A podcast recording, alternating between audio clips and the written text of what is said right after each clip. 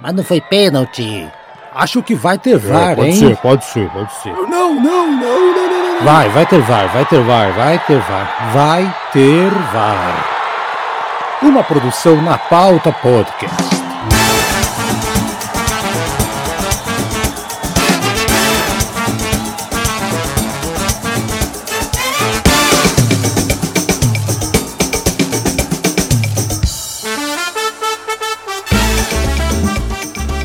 Sejam bem-vindos ao episódio número 70 do nosso podcast Vai Ter VAR, gravado na segunda-feira, dia 24 de outubro. Eu sou o Thiago Nasser Timer e estou aqui com os meus amigos Gustavo Botelho.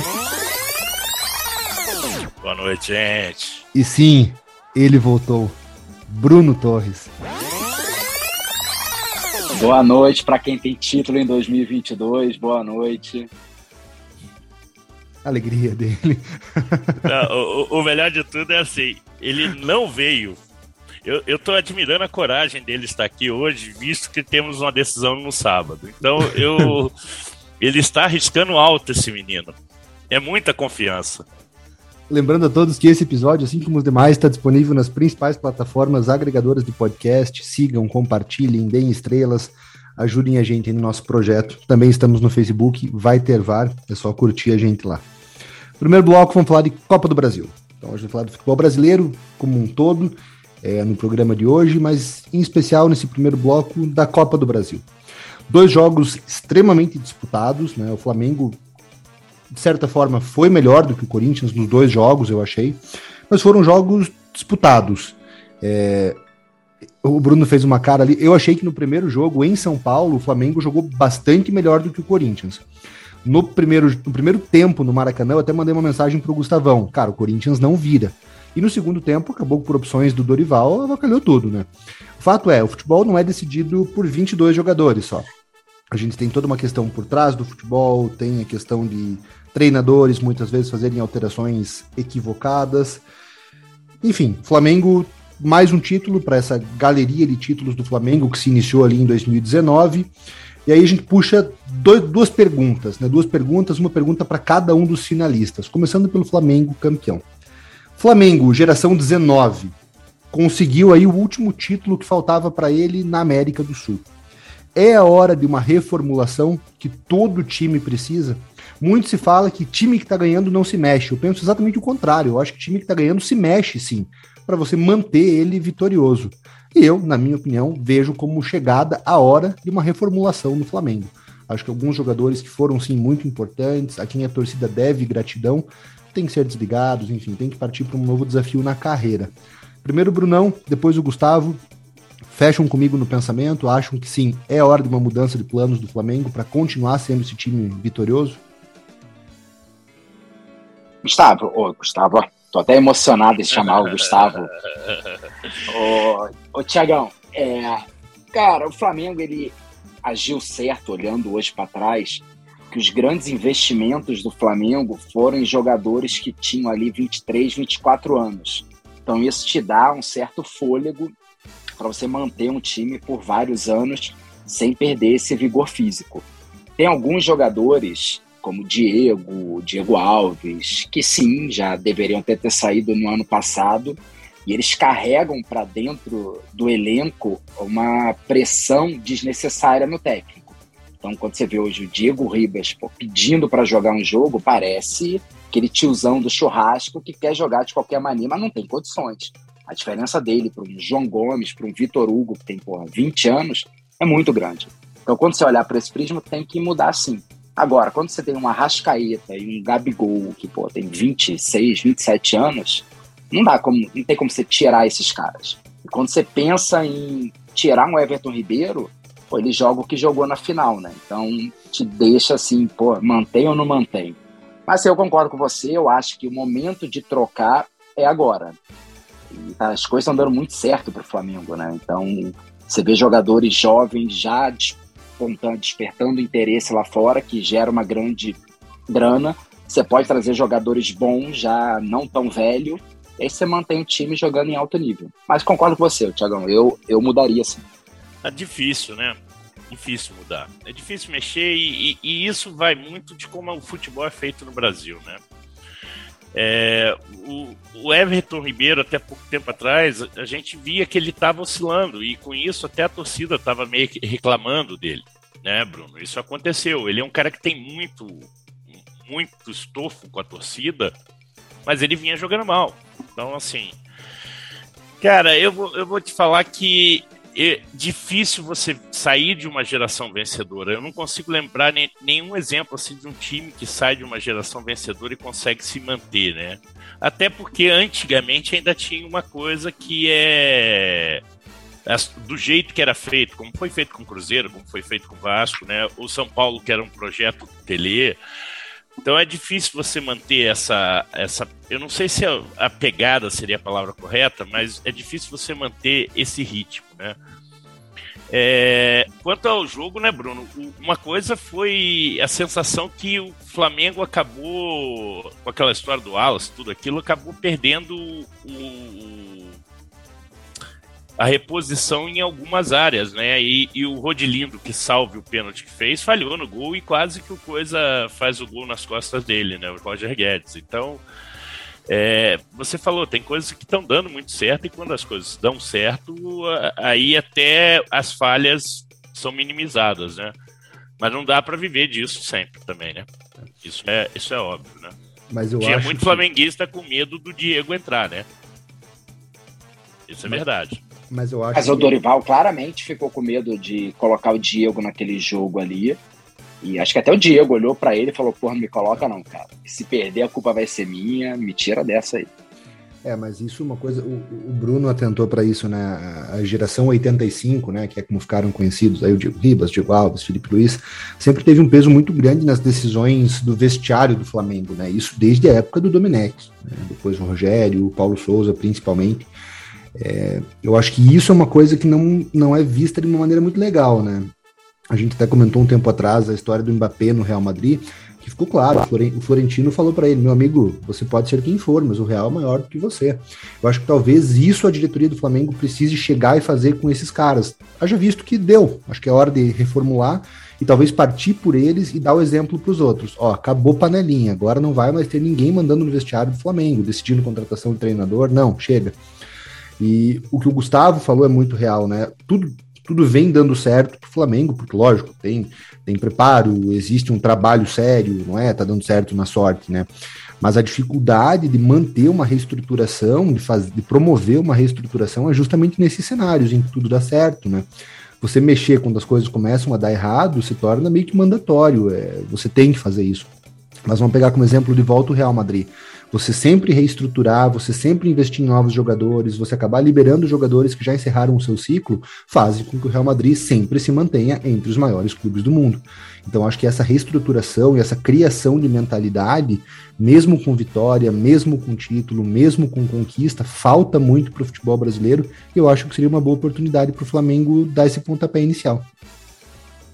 Ô, Tiago, só complementando, é, quando você tem uma pessoa que vai ganhando a vaga por mérito, como foi o João Gomes, o próprio Vidal, ele não força a barra para ser titular. Exato. Ele vê que o cara tá jogando muito. Agora, você imagina se o Bruno Henrique não tá machucado. Como é que você tira um Bruno Henrique do time? O Pedro ia ter essa, essas chances todas.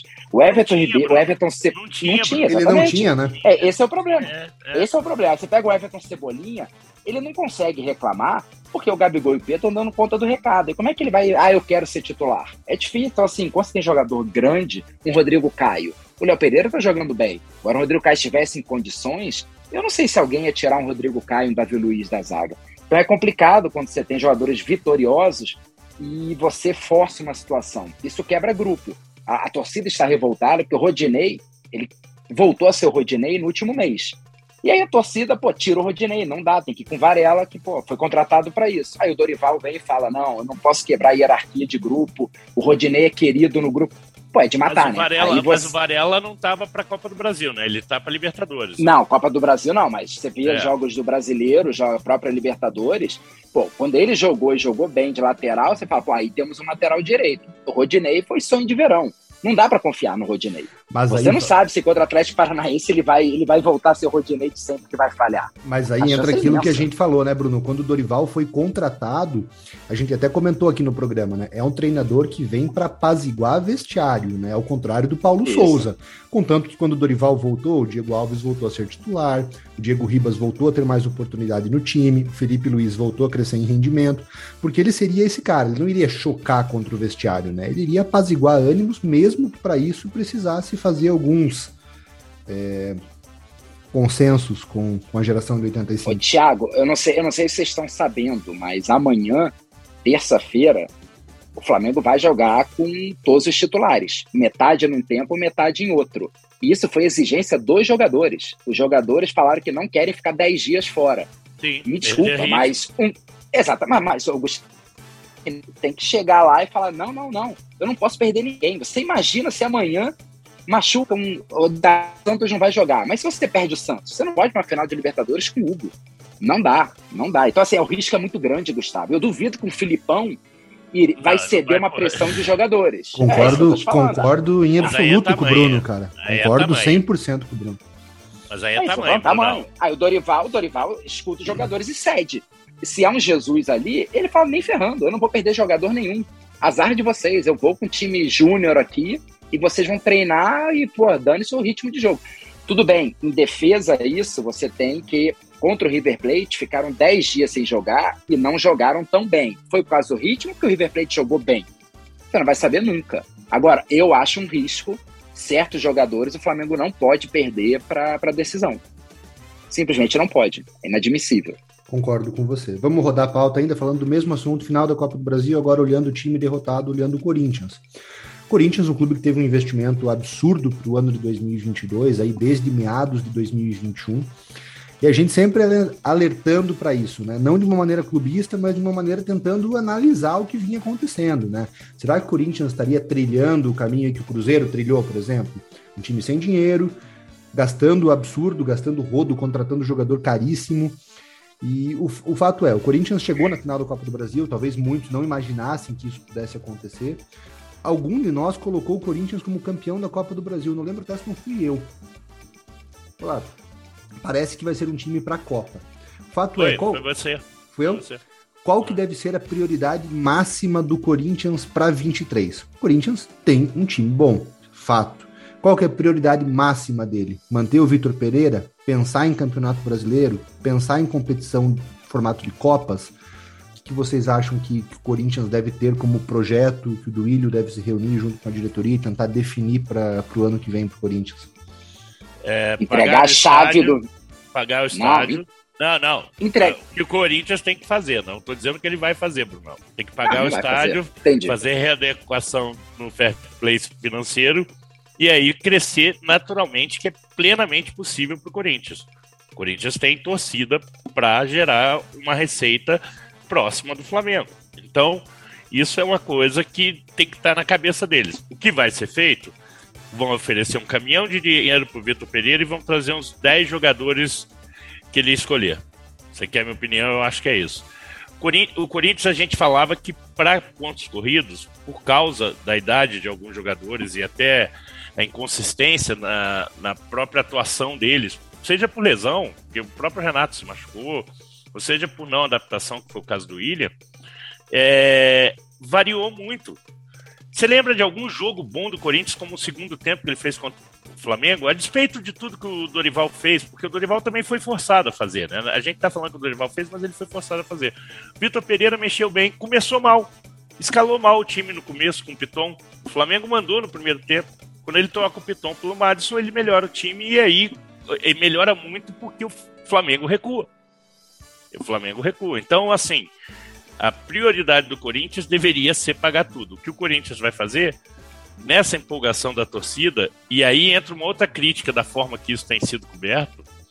Cara, eu saí com a sensação, depois de ler várias coisas, que o Flamengo tinha ganho de Santo André. O Santo André estava ah, feliz de não jogar, é, de ter jogado de igual para igual com o Flamengo. Isso não é aspiração para o Corinthians. Isso não pode ser aspiração do Corinthians. Eu tenho certeza que o torcedor, diferente da mídia torcedora, que é outra coisa, ele tá triste, porque ele viu uma possibilidade de ganhar e perdeu. É diferente quando você não tem chance, né? O 7 a 1 você fica atônito, no, no 3 a 2 o Sarriá você fica triste, entendeu? É, essa é a questão. Você não vai discutir o resultado em si. Eu, e tem outra coisa, o título ficou com o time que fez a coisa mais certa que deve se fazer. É o time mais bem estruturado. Como o brasileiro também vai ficar pro time que faz o que tem que fazer. É, Tiagão, para começar, uh, o Duílio tinha que entregar a chave do vestiário pro Vitor Pereira e falar, faz se quiser. Cara, ele é diferenciado, ele é muito bom. E para mim o Corinthians está onde está hoje só por causa do técnico. Tá? Ele, a pontuação que o Corinthians tem no Campeonato Brasileiro é muito acima sei lá, do que o time foi jogando. Mas aí tem mérito técnico. Eu acho que ele engoliu o Dorival no segundo tempo. E talvez, Gustavo, se o gol não tivesse saído com quatro minutos, talvez a estratégia tivesse dado certo, vai saber. É que um gol quatro minutos muda tudo. Mas, tirando isso, é, eu tô admirado. Gustavo, eu quero agradecer o Vasco, enaltecer o Vasco, porque está sendo comprovado não, tá sendo comprovado que é o único alvinegro que não é chorão. Eu achei que era o Botafogo. Aí o Atlético Mineiro mostrou que é chorão ao cubo. E agora vem o Corinthians chorar, chorar, chorar. Cara, o Corinthians chora como se o time dele fosse exatamente o Santo André. O time do Corinthians é bom e é caro. Os caras não podem sim, dizer que era. Sim. É, pô, é, Davi com Golias, pelo amor de Deus, o time Corinthians é não. é muito bom. Os 11 que jogaram claro, eram bons. Claro, claro. A folha salarial é altíssima.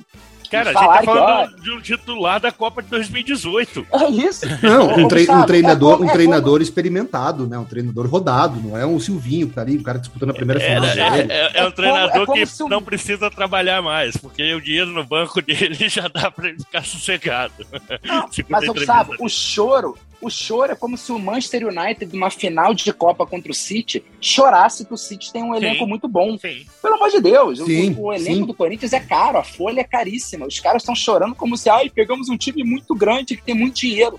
Onde esses caras vivem, cara? Isso não existe.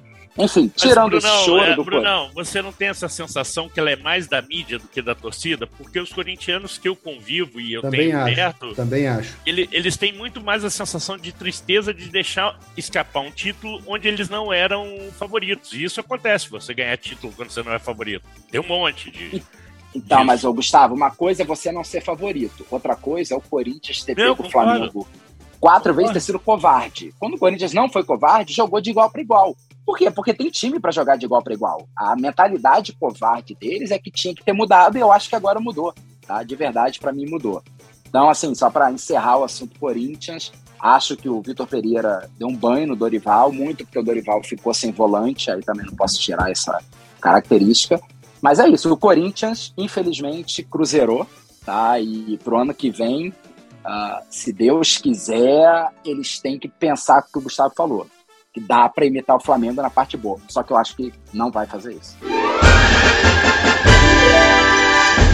Emendando o assunto, agora não falando só do Corinthians, não falando só do Flamengo, ampliando o leque para a Série A 2023. Temos Cruzeiro de volta, temos Grêmio de volta e muito provavelmente com mais de 95% de chances a gente vai ter Vasco e Bahia de volta. Então a gente tem quatro campeões brasileiros com muita torcida, voltando para a Série A. Minha opinião, Juventude e Havaí já caíram. Eu acho que vai ficar uma briga pelas últimas duas vagas para Cuiabá, Atlético Goianiense, Ceará e Coritiba. Salvo o Coritiba, que tem um título brasileiro, os outros times não são campeões brasileiros. Então a gente tem tudo para ser uma Série A 23 com todos os campeões brasileiros, menos o Guarani, que continua na Série B. Ou seja, uma Série A extremamente difícil. Você não vai ter jogo fácil, você não vai ter jogo baba. Você não pode dizer, ah, não, eu vou para Salvador, já com Bahia lá é fácil. Ah, não, eu vou para Curitiba, vou pegar o Curitiba aqui, vai ser fácil. Vai ser jogo difícil atrás de jogo difícil. Pensando nisso, o que fazer para esses clubes que estão flertando com o rebaixamento? Como eu falei, Curitiba, Ceará, Atlético Goianiense e Cuiabá. Dois desses não caem, dois desses continuam na Série A. E os quatro clubes que estão subindo, né? Que historicamente tem muita chance de quem sobe voltar para a Série B. O que esses clubes, os dois que não caírem, mais os quatro que estão subindo, devem fazer para 2023 para brigar, não digo lá em cima, mas por alguma coisa boa na Série A, que promete ser a mais difícil dos últimos anos. É, esses 95% é você vendo o jogo do Vasco ou sem ver o jogo do Vasco? Você vê o jogo do Vasco, você tem certeza que não sobe. Aí o resultado escancara o contrário, né? Contraria a gente, na verdade. Tiagão, assim, eu, eu vou falar com um lugar de fala, para usar uma, uma frase da moda, que no Vasco, a gente chegou a conversar isso em off, é, pouquíssimas pessoas têm condições de continuar se o Vasco almejar mais do que lutar contra o rebaixamento ano que vem. Ah, a gente está falando de quatro, cinco jogadores, sendo um para ser titular e o resto para compor o elenco. Fora, fora a molecada, porque aí você pode ter, quando você tem um time melhor.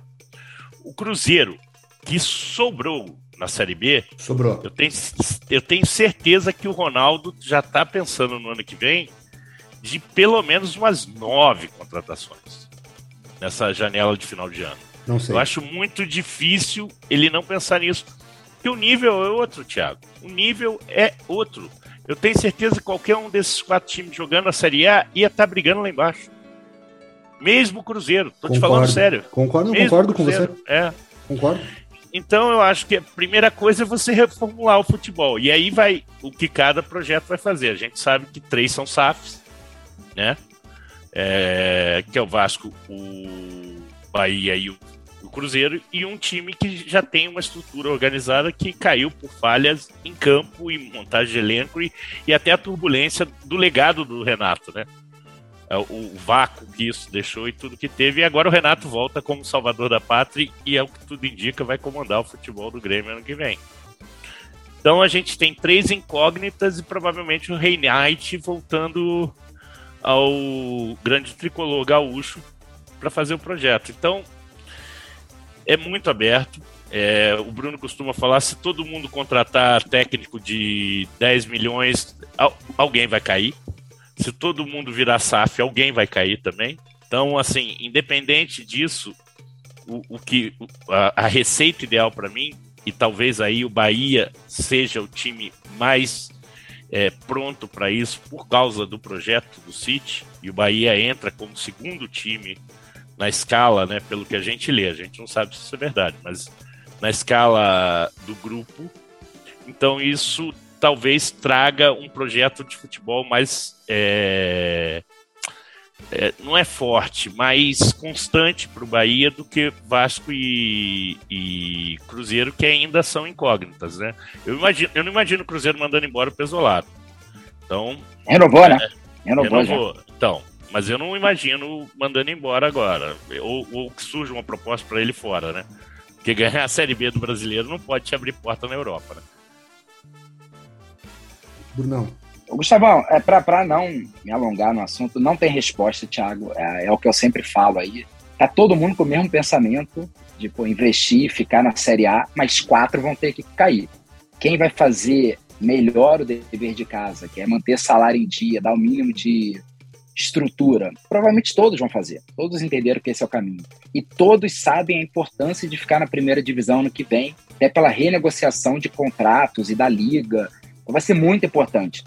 Eu acho até, Gustavo, internamente, que vai ter muito time que vai optar por sair fora das Copas e focar só no brasileiro.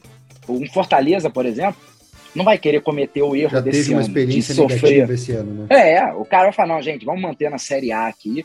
Então, assim, eu tô muito curioso, tá? Eu acho que vai ser o campeonato mais legal, é o que o Thiago falou. Você vai abrir lá a rodada, um cartola, você não sabe quem escalar, porque só vai ter jogo difícil. Vai ser muito legal. Agora, se eu sou o dirigente desses quatro times que estão subindo, eu me espelho no Botafogo, eu coloco meta só ficar na Série A, não engano o torcedor, sim, trago a torcida sim, junto sim, e a briga é 45 pontos. Vamos tentar ganhar 12 jogos em casa, empatar uns, uns aqui fora e a gente está tá vivo. Eu acho que essa é, a, essa é a estratégia. Exato. E eu até citei os dois que não vão cair, né? Hoje seriam Curitiba e Ceará, e os quatro que estão subindo, porque a gente sabe, né? Seriam os times que entrariam, de certa forma, mais ameaçados no campeonato de 23, né? Os clubes que sobem sempre passam por alguma dificuldade. É o que o Gustavo falou: o Cruzeiro, campeão com sobras na Série B, teria dificuldade na Série A esse ano. É ilusório a gente achar que o Cruzeiro está brigando por G7, brigando por G8. Né? Então, realmente, tem tudo para ser um campeonato incrível do início ao fim. É aquela tabela, como o Bruno falou, você olha, não tem jogo, não, não vai ter. Eu abri aqui os, os times todos que poderiam estar jogando 23. Não tem jogo fácil, cara. Não tem jogo fácil. Você vai para o Rio pegar o Botafogo, é fácil? Não é, pô. Você vai para Porto Alegre pegar o Internacional, para Fortaleza pegar o Fortaleza, para Goiânia pegar o Goiás, se tiver bem estruturadinho, se tiver bem redondinho. Cara, América. Não... Bragantino, não tem, cara. Não vai América ter. com SAF, vai ser é, difícil. Vai ser difícil. Tem uma coisa engraçada que o Bruno falou, o, o Botafogo, né? O, porque é, se a meta é você fazer lá os 45 para escapar, o Campeonato Brasileiro é, e, a, de certa forma, tirando obviamente a derrota do São Paulo nessa Sul-Americana, mas quase sempre vai dar um G8 aí. Sim. Então, se você fica em 12 segundo, até o Bragantino, que está mais atrás, né? Tá seis pontos atrás do São Paulo, que é o oitavo hoje você tem chance ainda de pegar uma liberta, uma pré-liberta. Então, às vezes você, mesmo mirando baixo, você chega faltando seis rodadas, podendo, numa arrancada, até pegar uma pré-liberta aí, né? Uma sul-americana com certeza, né? Essa, essa não escapa. Beleza, então, vamos rodar a pauta ainda falando sobre o futebol brasileiro, terceiro bloco do programa especial Libertadores. No sábado, às 5 da tarde, a gente vai ter em Guayaquil a final entre Flamengo e Atlético Paranaense. Uma final que a gente falou no programa, aqui no nosso grupo do WhatsApp, a final da organização. Né? Flamengo, um time com muito dinheiro de TV, com muita torcida, colhendo fruto aí de anos de austeridade financeira. Flamengo, para quem tiver uma memória de médio prazo aí do Flamengo no final dos anos 2010, não era nem perto de ser o Flamengo que a gente vê hoje. Teve toda uma parte de austeridade financeira que levou ao Flamengo montar grandes times, trazer grandes treinadores e conquistar os títulos que conquistou. Não foi por acaso. E o Atlético, um clube com uma torcida local, uma torcida muito menor do que a do Flamengo, se for pensar em nível nacional, e isso não é porque eu sou coxa branca, eu tô falando do meu time também, né? Os times do Paraná, os times de Curitiba, são times com torcidas infinitamente inferiores às dos times do Rio de Janeiro. O Atlético. no estado menores do que do Flamengo. Exato, não, exato. Quando você pega gente, o estado, ainda é gente, menor que Eu, eu fiz uma conta muito rápida um dia desses, né? Saindo na rua de Curitiba. Curitiba tem 2 milhões e 200 mil habitantes. A gente sabe que quase 50% das pessoas, se você for na rua, vai falar que não torce para ninguém. Então cai aí para 1 milhão e 100 mil pessoas. Maior torcida do estado é o Corinthians, daí o Flamengo, daí o Palmeiras. Então deixa aí 1 milhão e 100 mil, cara, cai para 700 mil. Em Curitiba, Curitiba Atlético deve ter 350, 400 mil torcedores. É muito pouco. O Flamengo tem 40 milhões de torcedores a nível nacional, né? Então, fazendo uma, uma conta muito básica, uma conta muito besta, mas só para tentar simplificar essa comparação. O Atlético não tem dinheiro de TV quando comparado ao Flamengo, mas tem muita organização, uma mentalidade empresarial, mesmo não sendo SAF. E nos últimos cinco anos, quatro anos, é a terceira em final internacional que o Atlético alcança. A gente sabe que o futebol brasileiro não tem fórmula pronta. A gente falou isso a temporada inteira, é, que teve treinador que chegou, treinador que saiu, o clube que manteve treinador, o clube que demitiu o treinador, não tem fórmula. Mas esses dois times são exemplos que parecem que tem algo a ensinar para os demais. São exemplos que, que devem ser seguidos aí por times com torcida, por times endividados, enfim. É, acho que, de certa forma, é, é, uma, é um prêmio para a organização num futebol tão caótico quanto é, não o futebol brasileiro, mas o futebol sul-americano, né? Afinal de contas, a gente está falando da Libertadores, que é uma, uma competição continental. Se o brasileiro é bagunçado, imagina o dos nossos vizinhos, né? Eu acho que é a final que premia essas duas estruturas muito distintas de Flamengo e Atlético, mas que convergem em muitos pontos em comum. E engraçado, né? Porque se a gente for na Sul-Americana, a organização venceu o dinheiro, né? Uhum. Será que teremos isso na Libertadores? Não sei, não sei. Fica aí no ar a pergunta. Não né? teremos, não teremos. é, é a torcida, torcida plenamente dividida aqui no, no podcast. Tem duas pessoas torcendo para um lado e outra para o outro né? Mas falando obje objetivamente, é, é, e, e aí entra o que a gente, até fazendo um gancho com o que a gente já conversou sobre os times que sobem, é, os caras não podem almejar o Flamengo. Eles não têm que mirar no Flamengo. Eles têm que mirar o Atlético Paranaense. Eles têm que eles têm que mirar a, a, a, reestruturação. E assim, vamos ser sinceros, o Cruzeiro, em termos estruturais, embora tenha tido penhorado lá sua, sua toca da Raposa 2 ou a 3, agora não lembro qual, e ele, é, ele estruturalmente já era um time melhor, né? O problema do Cruzeiro foi a, a, a roubalheira financeira dos caras lá e a irresponsabilidade fiscal, porque dirigente não é punido. Agora a SAF é. Eu, eu tenho dificuldade de alçar o Atlético a, a primeira prateleira dos 12 né, historicamente. Eu, te, eu, te, eu tenho dificuldade e assim, isso, isso é muito mais sobre o que eu penso é, de futebol do que qualquer coisa. Mas inclusive o senhor me mandou um, um texto muito bom do Zupac, que pega o recorte agora do terceiro milênio do Atlético. E não tem aí, quando, e, independente de ganhar ou não, tá? Isso, isso não passa pelo título no sábado. É um time que já tem direito de sentar e conversar. Então, assim, é... mas isso levou muito tempo, né, Bruno? E, e, e, a gente sabe que tem outros problemas, que também não é livre de problema, como qualquer coisa onde uma pessoa controla os poderes do clube, né? Isso, isso é não é transparente, como por exemplo o Flamengo fez, como o próprio Palmeiras fez com mecenas, o Palmeiras fez com mecenas, mas é transparente. Você pode discutir uma série de coisas, mas é transparente. Então, é, o Atlético hoje tem, tem todo o direito de pedir a sua fala, né? É, seu lugar de fala, mais uma vez, entre os grandes do Brasil, e eu acho isso muito justo. Discordando dos meus amigos, como sempre, eu defendo o Atlético Paranaense há muito ah, não, tempo. Isso a gente eu sabe, acho, né? Não, Mamá, Mamá, Mamá é seu amigo de zap. Você e Mamá mandam que... um vídeo da velho, do velho da Van um pro outro. Tem certeza Ô, disso.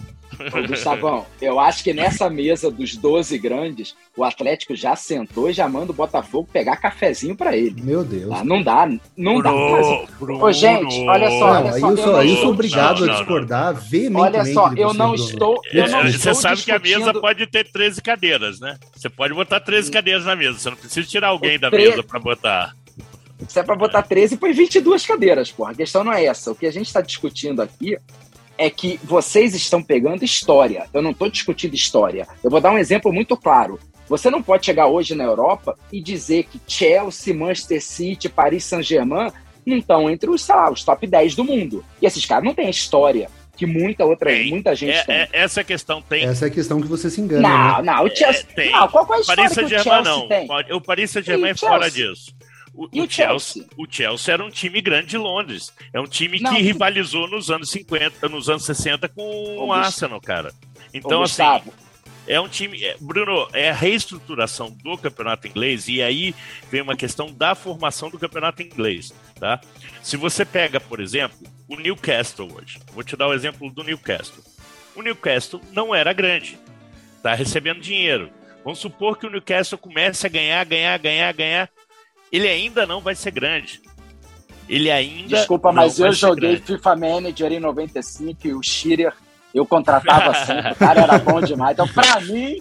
Mas aí, mas aí se, você jogar, se você jogar nos, o, o Manage Legends, né, que tem lá, você jogar com Nottingham Forest 7879, você vai botar ele entre os é, grandes. Isso pode variar. Mas é isso que, mas é, é isso que eu estou que é dizendo. Você vai pegar a história.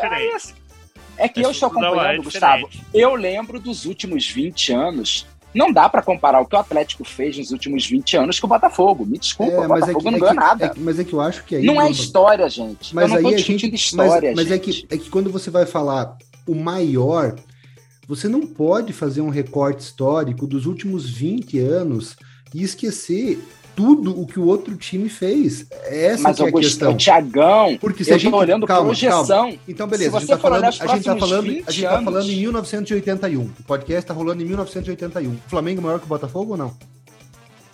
Em 81 não. Até 81 não. Não, até 81 você olhar não, o, o, Gustavo, em 81 você vai falar, o Flamengo já era grande, a torcida grande, mas estava começando a conquistar os grandes. Era não é, igual, é, Gustavo. Claro que é. Ô, Gustavo, você, você, tá, você tá omitindo quem tem muita história. Eu não posso colocar hoje o Bangu como os grandes do futebol brasileiro. Não, não dá mais. Bangu, Ficou pra... né? mas, ninguém... mas, mas, o, o, o, o, o então, Thiago. Só para usar o seu exemplo contra você. O Bangu, durante um tempo, figurou entre os grandes. Assim Ele não era Caetano. grande, mas é assim como São Caetano. Assim Exatamente, mas. Portuguesa Santista lá atrás. Assim, mas você não pode comparar 20 anos que o Atlético Paranaense fez com esses times então, forasteiros é de um, isso, dois anos. Por, por isso que eu estou usando. O Bangu foi mais, né? O Bangu tem um título em 66 não. e disputa o campeonato sempre disputando, embora não ganhasse, né? Mas vamos lembrar que os estaduais tinham um peso muito maior e os times jogavam muito mais a vera. Né? Vamos lembrar Ô, Gustavo, disso também. Deus, Deus me livre, eu não quero isso. Eu não acharia muito legal o futebol brasileiro. Mas se o Bragantino, Red Bull Bragantino, começar a colocar muita grana, mas muita grana, daqui 10, 15 anos, a gente vai estar falando que o Bragantino está ocupando um espaço legal. Não tem história nenhuma, mas é dinheiro, Bruno, é dinheiro que está valendo. Eu espero Bruno, que não aconteça. Eles não, eles não conseguiram fazer isso na Alemanha. Tudo bem que não ganharam título lá ainda, mas eles ficaram. Uh, tem seis temporadas que eles não são nem questionados se vão. Ah, essa tá mal, né? Vamos tirar essa. Deve ser a zica do grupo, né? Que o daqui tá mal, lá de lá tá mal também. Mas eles estão. acabou de morrer, né? É, é, eles estão há seis temporadas jogando Champions League. Esse ano tem o Salzburg também, ou seja, dois times que provavelmente é, chegaram a passar, quase se cruzaram em Champions antes. Então, Bruno, você não pode. Daqui a 20 anos, o, o, a, por exemplo, o, vou pegar a Alemanha. Você acha que o projeto do Union Berlim é mais sustentável que o do RB Leipzig? Não é. Não. Com é certeza muito mais difícil de você manter porque tem muito menos dinheiro envolvido. É, eu garanto para você que pro povo alemão, é, o, o Union Berlim tem mais chance de alçar a primeira página do que o RB Leipzig até pelo ódio que eles sentem ao RB. Entendeu? Então eu acho que, mesmo que o projeto seja menor ou qualquer coisa diferente, é, eu... tem a torcida, Bruno. E, isso você não tira da equação. Você não pode tirar Concordo. da equação. Concordo com você. Não eu é acho que a torcida é um fator importante. Eu só acho que vocês menosprezam muito os feitos do Atlético Paranaense. Não, não tem ninguém eu acabei, eu acabei, eu acabei de elogiar. Não, olha, olha, olha, olha, o enunciado, olha o enunciado que vocês... o terceiro bloco falando não, olha a minha fala, olha a minha fala falando que Thiago, vocês muita propriedade o direito de sentar na mesa dos grandes. Olha e só, onde é que essa gente tá falando mal? Do eu jeito que vocês estão falando, do... Olha só, eu espero ter muito vinho aí em Curitiba. Eu acho que os atleticanos devem transar horrores, porque, segundo vocês, vão precisar ter muito, mas muito filhos atleticanos não, nos próximos 20 anos para o Atlético ser grande. Não, Bruno, Porque a gente está falando aqui de que feito ele tem direito, Bruno. Eu acabei de falar eu, que ele ganhou tem, direito. Mas para mim, vocês riram de mim quando eu falei que hoje ele manda o Botafogo e pegar um cafezinho. A sorte do Botafogo foi a SAF, gente. Senão o Botafogo ia estar fadado a virar um bambu. Vocês sabem disso, o Botafogo tá falido. Mas tá falido, por mais o, torcida o Bruno, que ele tenha. O, o Bangu ele estava falido. dois jogadores melhores de Copa, só para entender se o Botafogo vira o Bangu pela história. Mas Ô, o Gustavo, eu não, sei se o, eu não sei se o Nottingham Forest também já teve jogadores não, em Copa, Gustavo. Teve, não, já teve jogador bem. em Copa, mas nunca teve melhor em Copa. Não, tudo bem, mas a questão é que eu não. O futuro hoje aponta o Atlético um time muito organizado, um time que mas, você não olha, você pera, consegue não, apostar mas, hoje mas, nos próximos isso, 10 anos o Atlético isso, vai decair. Não, eu isso, não consigo apostar. Isso, isso nenhum de nós falou em momento algum que o claro futuro não, do Atlético não. não. é promissor. Eu tô analisando, eu tô analisando para frente, Thiago. Eu não tô, eu tô olhando assim, eu, eu só que eles fizeram assim, para trás eu, até hoje. Eu só acho cadenciam que... ele a estar tá na cadeira. É não, isso que eu falo. Mas isso a gente concordou com você. O, o que eu acho é. Vocês riram do Botafogo. Que eu acho, sim, sim, vou continuar sim. dando risada. Eu vou continuar dando risada também. O que eu acho é que, para quem não é de Curitiba, e aí eu e o Gustavo, a gente vai poder falar um pouco melhor por questão geográfica eu acho que existe muita passação de pano pro projeto do Atlético. Pode ser. Pode ser. Eu, eu acho Pode que ser. existe muito disso. Amigos atleticanos meus, meus, de frequentar a minha casa, veneram muito menos o Petralha do que pessoas que moram fora do estádio do Paraná. É fato. É fato. Fato, Porque a gente, a gente sabe que a gente tem N exemplos. Vamos pegar o Eurico. A gente tem o Eurico uma pessoa que centralizou o poder. O Juvenal Juvencio. Uma pessoa que centralizou o poder em torno e dele. Ganharam também. E ganharam. E, lembra, e ganharam. É, lembrar disso que é importante do, também, Bruno. Do Alibi, teve pessoas que centralizaram o poder nos Vicente Matheus lá atrás. E a hora que esses caras saíram, não havia um projeto. Eu não sei como que é o Atlético, eu não sei se há um projeto. Mas eu temo muito quando existe uma pessoa para tocar o projeto do clube. Eu não sei como que é o futuro. Isso, Thiagão, eu, posso, eu vou... eu posso falar. Acho, acho, que nem era um Eu vou dar uma dividente. torceu um é, pouco. Não, é. E acabou o bloco já. E, e, e, acabou o bloco já, porque agora a gente um tem que falar de Copa, né? A eu gente, a gente vai no palpitaço. É. Eu só quero, só quero é, fazer uma previsão e vocês me cobram, vocês me cobrem daqui a alguns anos, se Deus quiser. Vou fazer uma previsãozinha boba. Os times que saíram na frente de SAF mandaram bem vai sobrar Fluminense, São Paulo, Santos, que vão ficar desesperados e vão ter que achar, aceitar qualquer coisa. E vai sobrar Flamengo, Palmeiras e Atlético Paranaense, que vão esperar passar esse maremoto, vão fazer um IPO, vão ganhar rios de dinheiro vendendo muito menos, vão botar muito dinheiro para dentro. E aí eles vão estar sempre lá no topo, com dinheiro sem ter vendido o time, sem precisar fazer. Eu, me cobrem daqui a alguns anos. Eu acho que você tem razão. Agora, só uma coisa, Tiago, a gente obviamente não sabe o que vai acontecer, mas a gente teve alguns indícios ruins esse ano.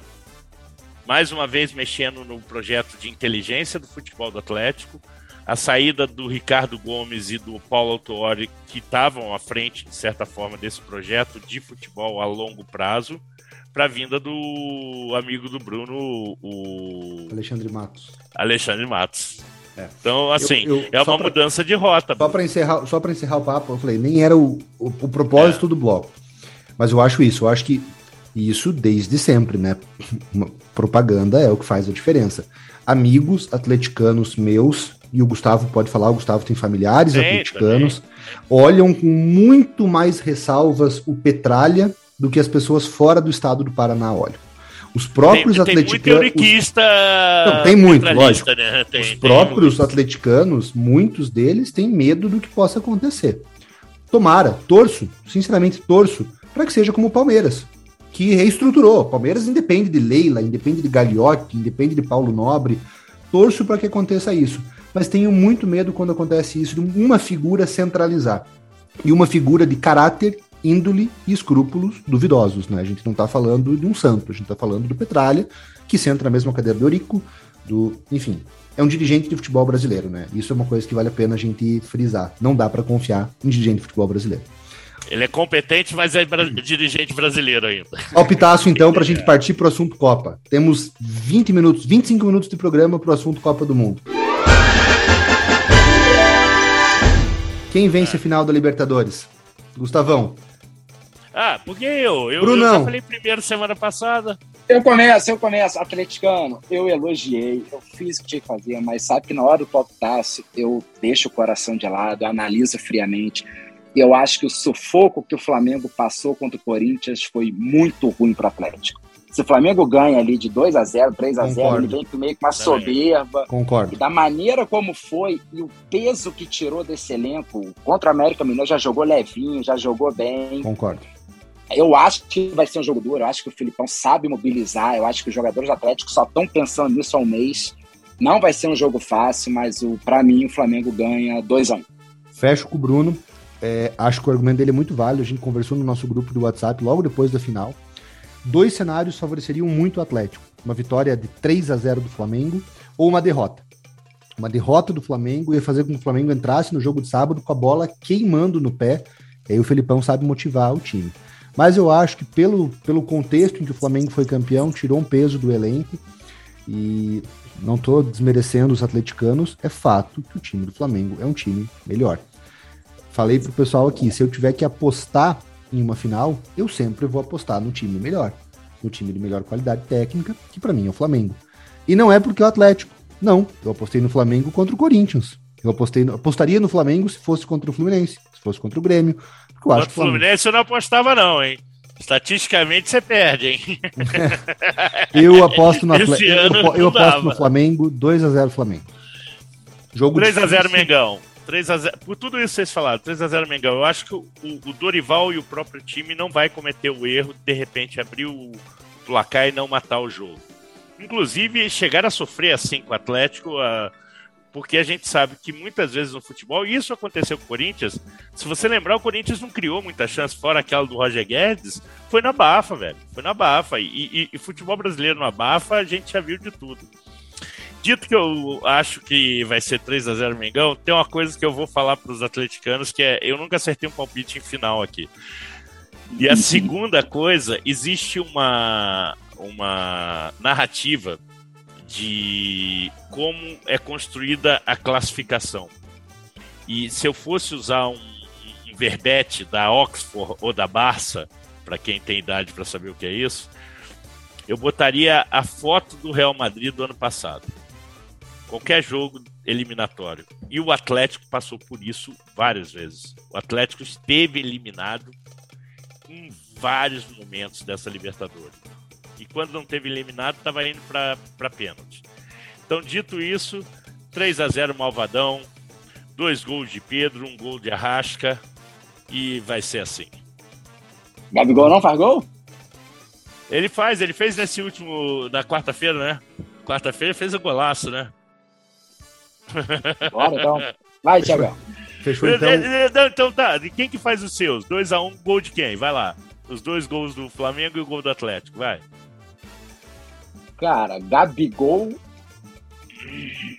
E Davi, Davi Luiz. Luiz. É, Gabigol, olha só, rapaz.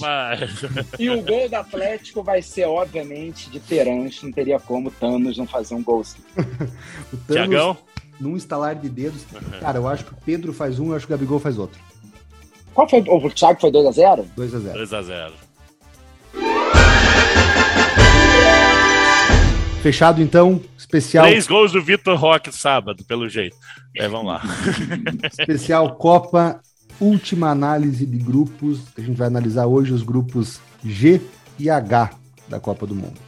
Grupo G, a gente tem Brasil como cabeça de chave, o Brasil que venceu as eliminatórias sul-americanas para a Copa do Mundo, ficou em primeiro na Comebol. Temos a Sérvia, que venceu o grupo A das eliminatórias europeias, grupo que tinha, além da Sérvia, Portugal, Irlanda, Luxemburgo e Azerbaijão.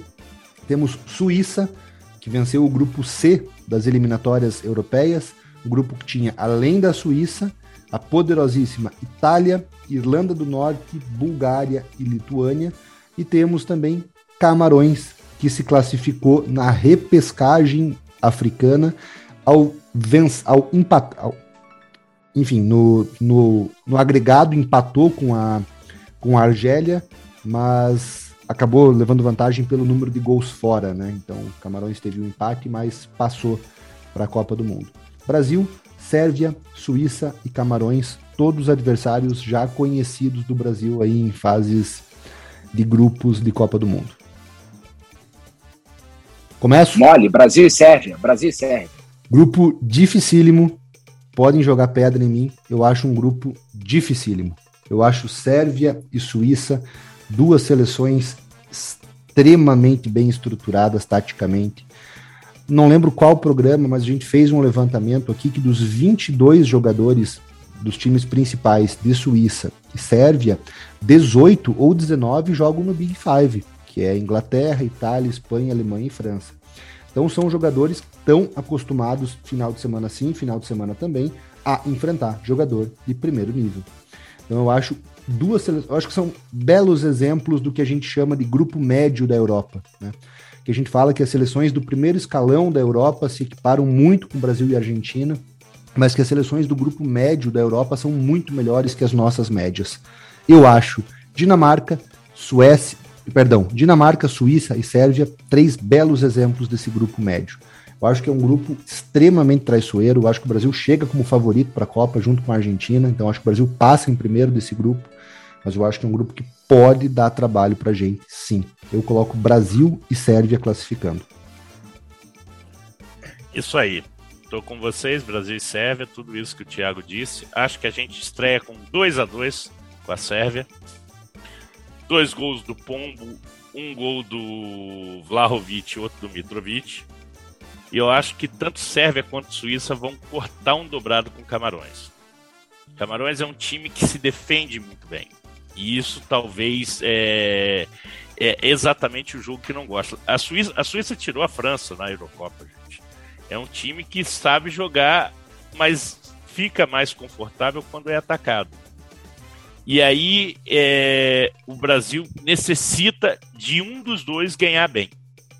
Como a estreia é mais nervosa, eu acredito que time de Adenor, o sábio, o vendedor de sanduíche com luva de pedreiro, fará uma vitória tranquila contra a Suíça.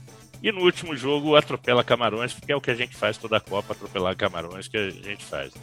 E Suíça e Sérvia vai ser um jogo de pega para capar. Vai Vai. Porque esse time da Sérvia tem muita individualidade e o time da Suíça é um time muito constante. Mas eu acho que a Suíça sofre com Camarões e isso vai custar para eles a classificação. Então ficaria tá aí um erro. Brasil, Brasil, Sérvia, Suíça e Camarões. Tá aí um erro, né, Gustavo? Que, que infelizmente a, a FIFA não tem como corrigir, que é jogos simultâneos na última rodada, né? Que vai ser muito legal assistir Sérvia e, e Suíça, a gente não vai rapaz, assistir, quem vai estar tá vendo. O, o rapaz tá puxando gancho. Camarões, o, o, rapaz tá puxando gancho de história do final do programa sem saber que apostar, que ele não tá sabendo. Ah, não sabia, isso. não fazia ideia, não fazia é, ideia. Não, mas ó, pra mim. Você separou Brasil... essa também, né, Thiago? Não, essa não separei. Ah, tá. Então... Tá. Brasil, o Gustavão, Brasil ganha da Sérvia, o Brasil sempre estreia sofrendo, mas ganha. Camarões e Suíça vão empatar. Segundo jogo, o Brasil ganha de Camarões e Suíça ganha. Oh, desculpa, Brasil ganha da Suíça. Camarões vai tomar um golzinho da Sérvia, vai sair que nem louco, vai perder. E o último jogo vai ser um jogaço Suíça e Sérvia. Quem vencer tá, na, tá classificado e a Sérvia acaba ganhando. Nem jogaço, tá? Pra mim, Brasil. Eu tô, mestre, eu tô mestre segunda tela, Brunão. Eu vou ver os dois. Tô mestre segunda tela. Que eu mais faço na minha vida.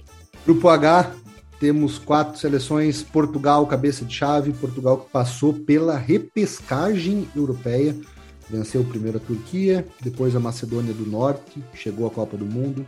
Gana, Gana passou através da repescagem da África contra a Nigéria. Gana também se classificou por gol qualificado.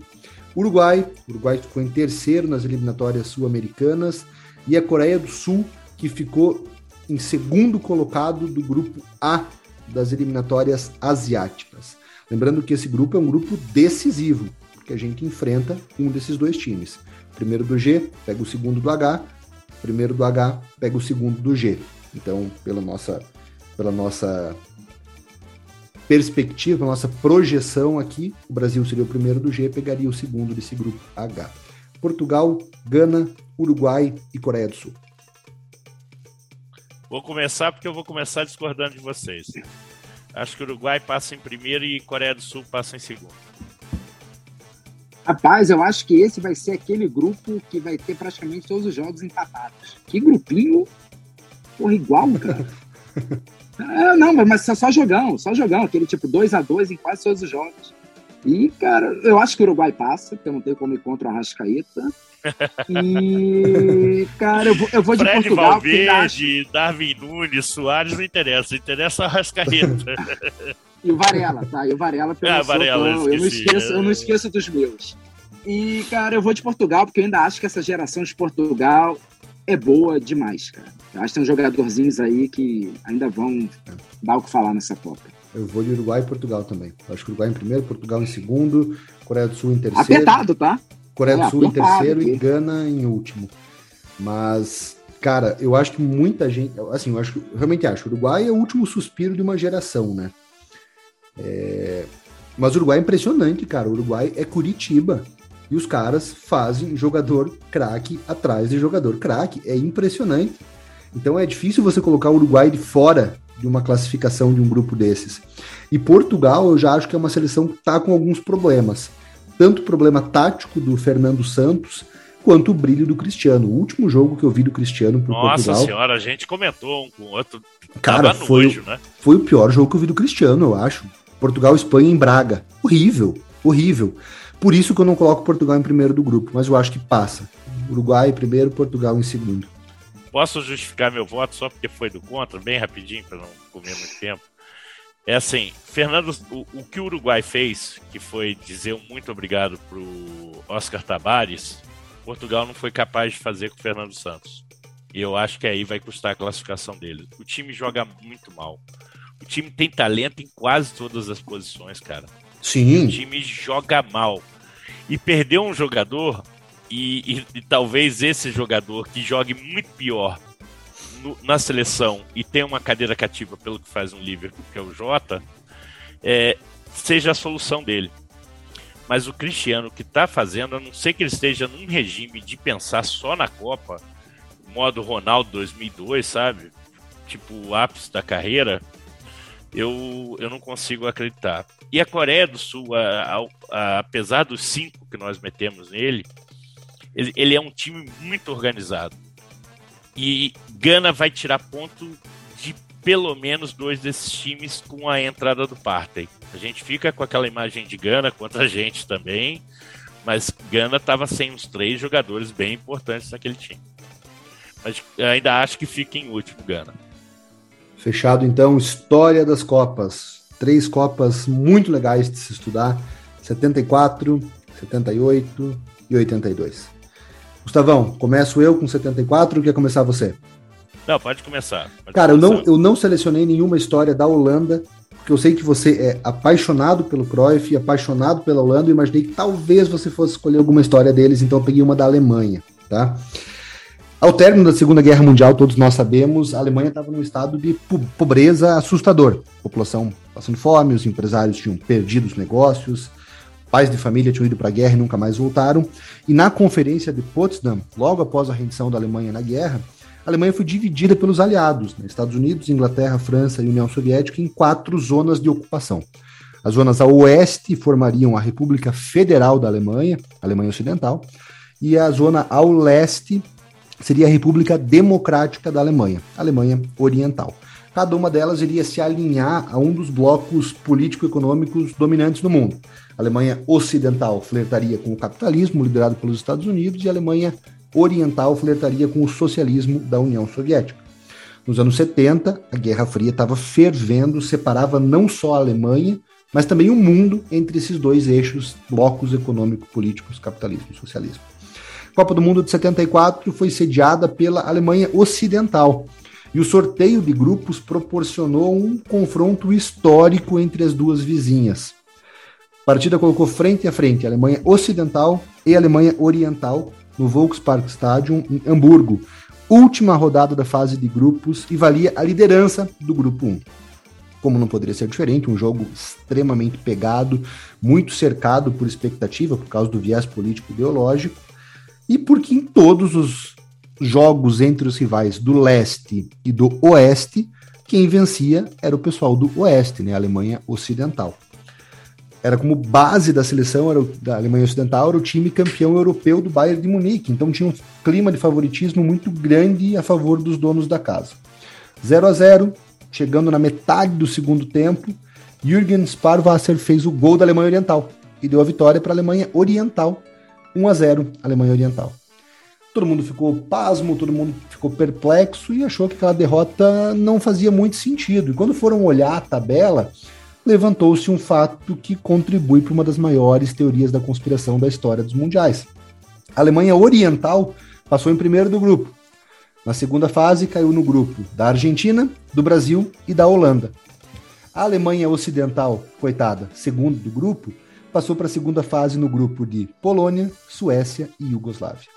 Então, num grupo bastante mais fácil do que o grupo dos seus vizinhos orientais. Muita gente fala que isso pode ter contribuído, essa teoria da conspiração, enquanto que outras pessoas, inclusive pesquisadores influentes do futebol lá na Alemanha, dizem que é um absurdo, que isso jamais teria acontecido em um momento de polarização tão grande entre os blocos capitalista e socialista. Conspirações à parte, o fato que a Alemanha Oriental surpreendeu o mundo do futebol, garantiu a vitória, garantiu a classificação para a segunda fase como uma pátria independente e o confronto nunca mais aconteceu. Como todos sabemos, em 89 teve a queda do Muro de Berlim, o símbolo máximo dessa cisão entre os dois países. E em 90, a Alemanha seria reunificada, dando fim ao confronto entre a Alemanha Oriental e a Alemanha Ocidental. É, a, a Copa de 74 é a primeira Copa da, da taça, né? Copa do Mundo FIFA, que, vamos ser sinceros, é mais bonita que a Julie Rimet, né? Mais bonita. É bem mais bonita, né? É, é a outra mudança da Copa, é, a, é o esquema, né, Thiago? Eles vêm com. São 16 times ainda, né? Dividido em, em, oito. Em, desculpa, quatro grupos de quatro, né? E aí avançava o primeiro e o segundo de cada grupo, fazendo dois grupos de quatro, onde os primeiros iriam jogar a final e os segundos jogariam terceiro e quarto, né? Essa, esse, esse modelo se repete em 78 é, é a Copa marcada pela eleição do Avelange. O Avelange é eleito dois dias antes, ele dá uma pernada no Stanley Horse, o, o inglês, né?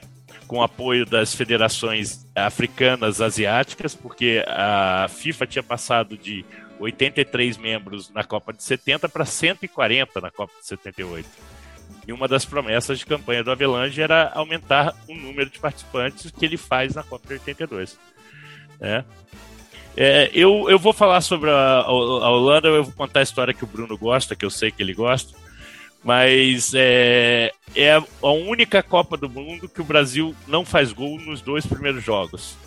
O time do Zagallo consegue empatar os dois primeiros jogos de 0 a 0 e ainda assim se classifica, né? É, a, futebol total, a gente poderia fazer programa só sobre isso, porque todas as histórias, desde a formação, que ao contrário do que todo mundo pensa, não foi uma formação orgânica, foi meio no supetão. O Rinos Mitchell assume um pouco antes, ele tem uma conversa com o Cruyff e tudo isso. Mas é a Copa onde o Bild, jornal alemão, publica antes da final uma festinha daquelas bem legais com as moças de topless na, no hotel holandês. Eu adoro essa história. E aí reza a lenda, reza a lenda que a esposa do Cruyff, né, isso a gente, eu vou falar na de 78, proibiu ele de continuar com a seleção depois dessa esbórnia. E a gente fica sem saber o quanto isso afetou, né? Eu, a gente já conversou isso no programa lá atrás, eu só vou voltar porque, como audiência é rotativa, né? O, o lance do pênalti para a Holanda, a Holanda toca a bola quase um minuto sem a Alemanha tocar. Você imagina sair numa Copa do Mundo em casa, você tomar 1 a 0 que você não tocou na bola durante um minuto, cara. Né? Então, respondendo a pergunta sempre feita por Bruno Torres, não, quem ganhou não foi justo. Essa Copa era do futebol total. E tem, tem algumas outras coisas políticas dessa Copa que são legais de você investigar, que tem muita maracutaia e no livro do que o Thiago, aquele, é, eu esqueci o nome dele, Thiago, do cara que fez o FIFA Gate, já o... faleceu Ai, meu Deus. Andrew Downey. Andrew, Andrew Downey. Isso, Andrew. Yeah. Ele, faz, ele faz uma introdução sobre a Copa de 74 e como é a Copa do medo, né? Porque dois anos antes teve o um atentado nas Olimpíadas Sim. de Munique. Então as forças de segurança não permitiram que a Copa fosse uma Copa alegre. Posso passar para 78? Opa! O Gustavão nem sabia, mas ele já puxou o gancho pro medo. Né? Na Argentina, Copa do Mundo de 78, é, dois anos antes da Copa, em março de 76, a gente teve um golpe de Estado que tirou do poder a Isabelita Perón, era viúva, vice-presidente do Juan Perón, faleceu durante o exercício presidencial. A Isabelita assumiu o poder na Argentina.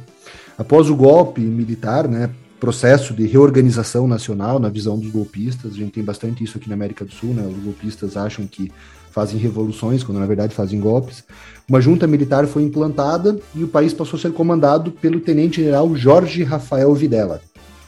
Em meio a muito medo, muita repressão, a Argentina sediou a Copa do Mundo de 78 com os olhos do mundo todo voltados para os nossos vizinhos.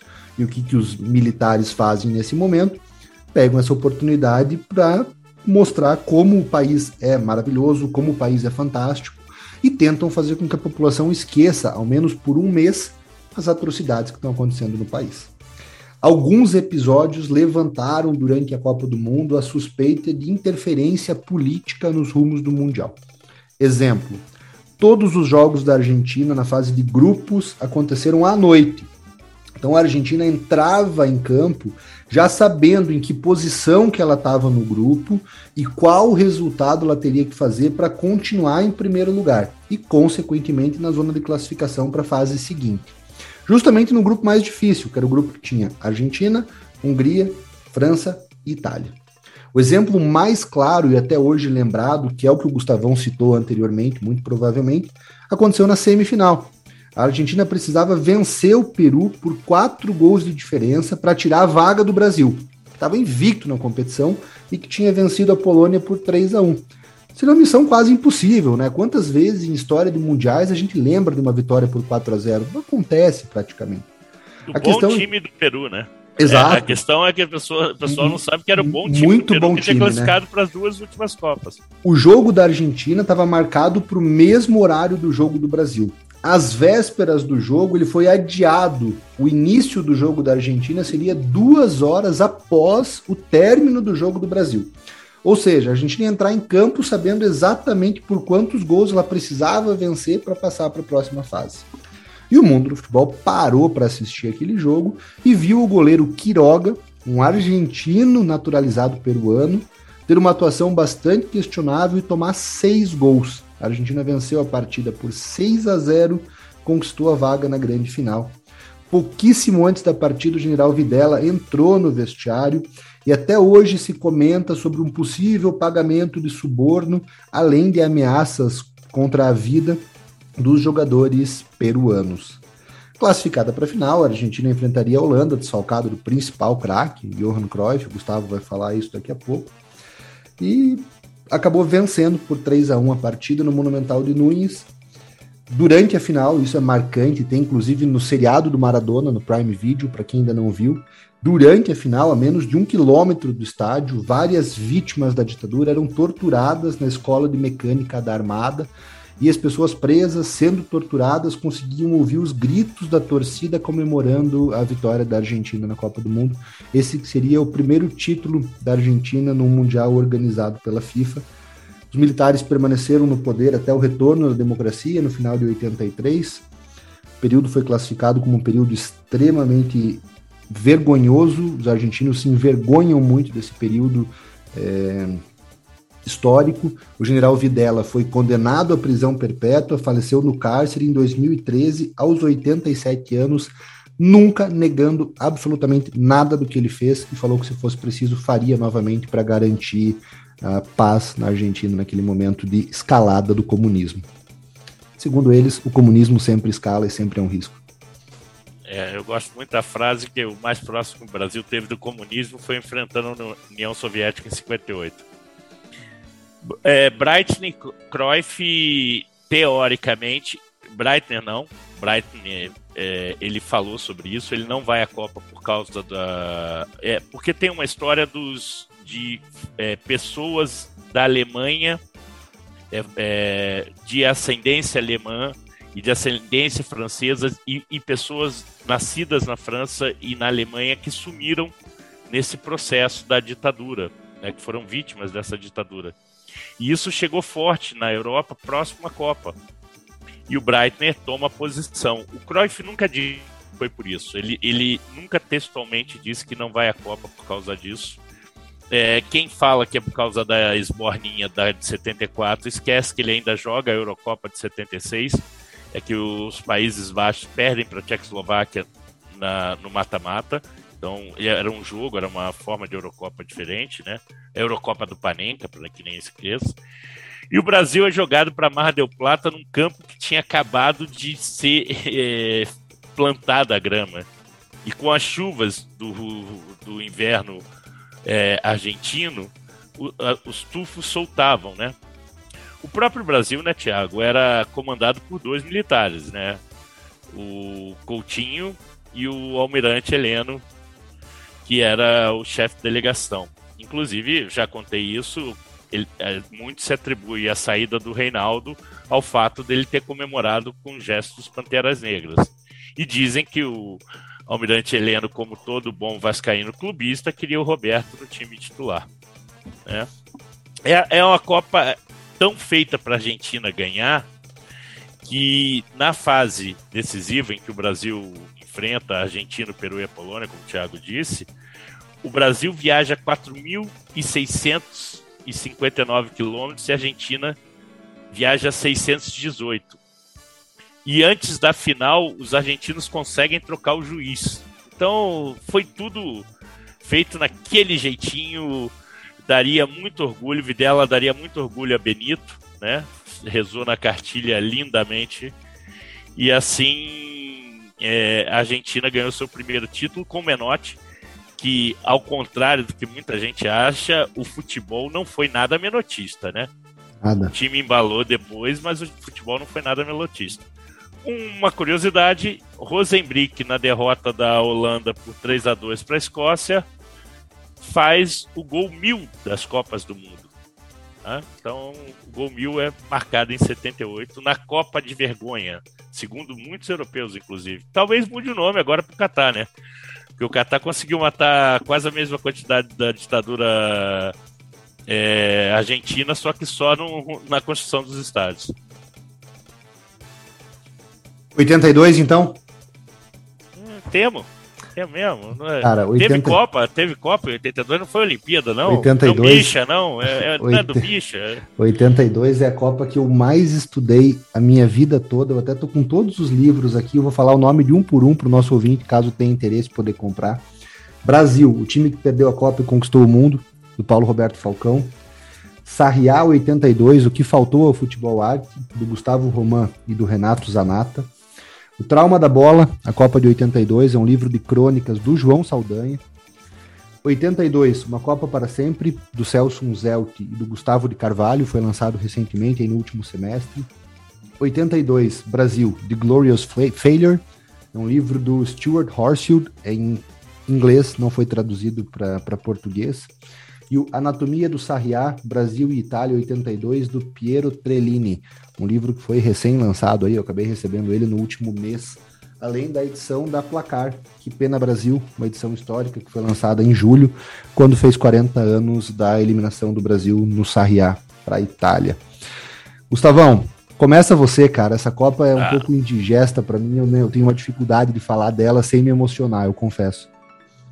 É, você sabe que isso eu não sabia e o, a Copa da Espanha foi decidida em 64, que seria a sede.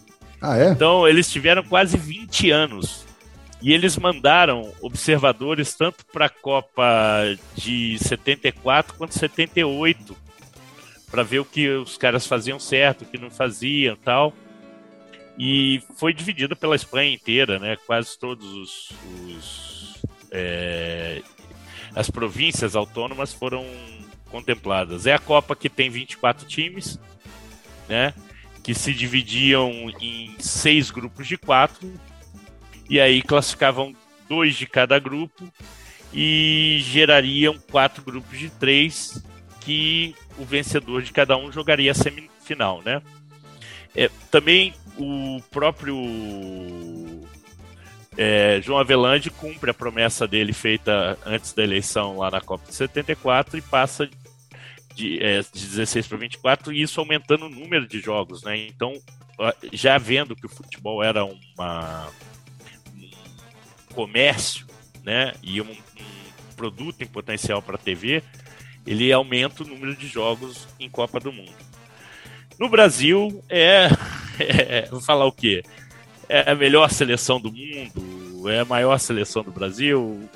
Julite Coutinho, ex-presidente da América, eleito na CBF, que era criada para dois anos antes. Efetiva Tele, que vem com a sua ideia do futebol, né? Eu, eu, eu tenho dificuldade de falar nisso, então eu vou deixar essa para você e eu vou contar outra história que, na verdade, é responsável por aquilo que eu tinha dito lá atrás para o Bruno, que era a questão dos jogos no mesmo horário, que é a famosa Schnad von Riron, o jogo entre Áustria e Meu Alemanha. Né? Embaraçoso o jogo. A, a, vergonha em Riron. Porque o que, é que acontece? A, a Argélia ganha da Alemanha na estreia e depois ganha de 3 a 2 do Chile no dia anterior e tinha perdido para a Áustria de 2 a 0. E Alemanha e Áustria vão jogar sabendo do que precisam fazer, desde que a Áustria não ganhasse da Alemanha ou a Alemanha não ganhasse mais de 3 a 0 da Áustria. A Alemanha faz 1 a 0 com 10 minutos e depois eles são vaiados pelo estádio inteiro porque são 80 minutos de jogo de comadre, né? E com isso a FIFA muda o regulamento dos jogos para serem todos no mesmo horário, né? Uma outra coisa engraçada foi o Sheik do Catar, que era Sim. treinado por quem? Por quem? Por quem? Carlos Alberto Parreira, nosso capitão, nosso é, timoneiro do Tetra, que entra em campo para anular um gol da França, né? No jogo, e o juiz, que era russo, anula. Eu queria saber como é que eles conversaram. O cara em Catar, o, é, ele devia saber um russinho para falar quanto ele dava em rublo, né? Então, o, essa Copa tem muita coisa interessante e toda vez que eu vou falar eu me emociono porque, embora eu não tenha visto a Copa é, como um espectador do tempo, porque eu tinha quatro anos, então isso não é entendimento de Copa nenhuma, mas talvez seja que deixa mais marcas na maneira de eu ver futebol, pelo tanto que meu pai amava essa seleção. É, meu pai tinha uma adoração. Meu pai sempre considerou a seleção de 82 a melhor seleção brasileira de todos os tempos e a gente sempre discordou disso, porque eu acho que é de 58. Eu também sou suspeito para falar de 82 muito pelo meu pai. Né? Meu pai tinha 15 anos de idade na época. Meu pai é apaixonado por futebol. Pai, abraço para você, tá ouvindo a gente. Apaixonado por futebol e eu não consigo imaginar o impacto de um moleque de 15 anos de idade ver a seleção brasileira, aquela seleção brasileira, ser eliminado de uma Copa do Mundo, né? Deve ter sido uma coisa extremamente traumática, mas moldou a forma de ele ver futebol. Eu acho que impressionante que a seleção não mudou só a forma de ver futebol, ela mudou a forma de pensar política, ela mudou a forma de encarar a música. É uma coisa muito, muito, muito intrigante.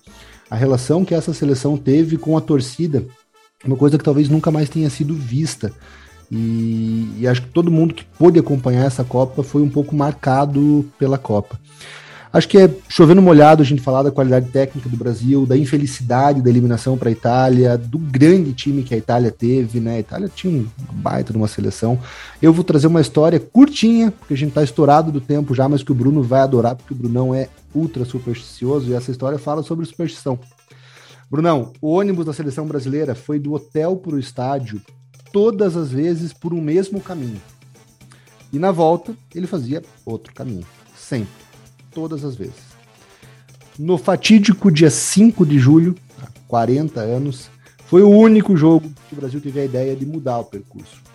O motorista foi para o estádio pelo caminho que ele fazia na volta do estádio. E a gente acabou sendo eliminado para a Itália. Para todos aqueles como eu, Gustavo, você, meu pai, que tem dificuldade em entender por que, que a gente perdeu para a Itália, Agora ficou muito mais fácil. O motorista errou o caminho e prejudicou todos nós, matou o futebol arte e deu a pecha de azarado, injusta pecha de azarado para o Tele Santana por quase uma década. A culpa foi do motorista. É, eu tenho só duas pílulas, Thiago, que eu sei que a gente tá estourado. A gente Muito tem que fazer estourado.